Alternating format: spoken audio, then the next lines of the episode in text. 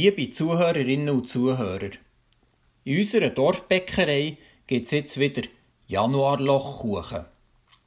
Der Januarlochkuchen ist ein schlichter, runder Schokokuchen mit einem grossen Loch in der Mitte. Einfach, preiswert und fein. Kaufen tun wir den Kuchen selten. Im Jänner haben wir eben meistens noch Weihnachtsgüte.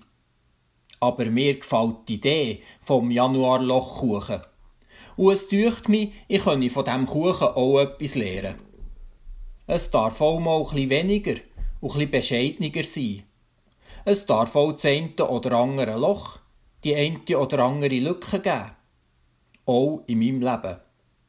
Es braucht nicht gern noch einen Schockiguss oder äh, eine aufwendige Verzierung obendrauf. Ich muss nicht gern aus dem Vollen schöpfen oder das Optimum rausholen. Gut ist gut. Und das längt. Zugegeben, als Hochzeitstorte würde der Januarlochkuchen nicht so viel hergeben. Da möchte man etwas Besonderes. Aber an 350 Tagen im Jahr habe ich nichts Besonderes zu feiern. Auch ein Januarlochkuchen würde so einen Tag versüßen. Und er ist wirklich fein. Schlicht, bescheiden, aber fein und mit Liebe gewürzt. Das gilt ja manchmal schon für unser Miteinander. In der Bibel bringt das ein Vers auf den Punkt.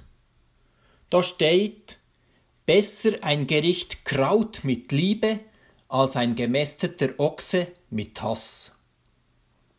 Oder ihre andere Übersetzung, besser ein Gericht Gemüse und Liebe ist da, als ein gemästeter Ochse und Hass dabei.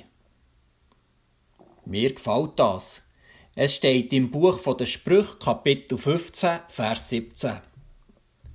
Und es stimmt. Auch in unseren Beziehungen muss nicht gern alles rausgepützelt und noch mit Zuckerguss garniert sein. Schlicht und herzhaft lenkt. Gut ist gut. Doch zurück zum Januarlochkuchen.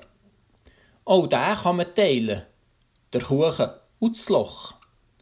Und auch dazu kann man zusammen einen Tee oder einen Kaffee trinken und miteinander berichten über Gefreuzöppen oder über das Januarwetter, das nicht mehr ist wie Alben. Oder auch über die Löcher, über das, was uns Sorgen macht. Und so genossen ist so ein Januarlochkuchen der vielleicht mindestens so gut und so viel wert wie ein grosses Fest mit einem erlesenen Dessertbuffet. In diesem Sinn wünsche ich euch allen eine gesegnete zweite Januarhälfte. Andreas Schenk, Pfarrer in Lauperswil.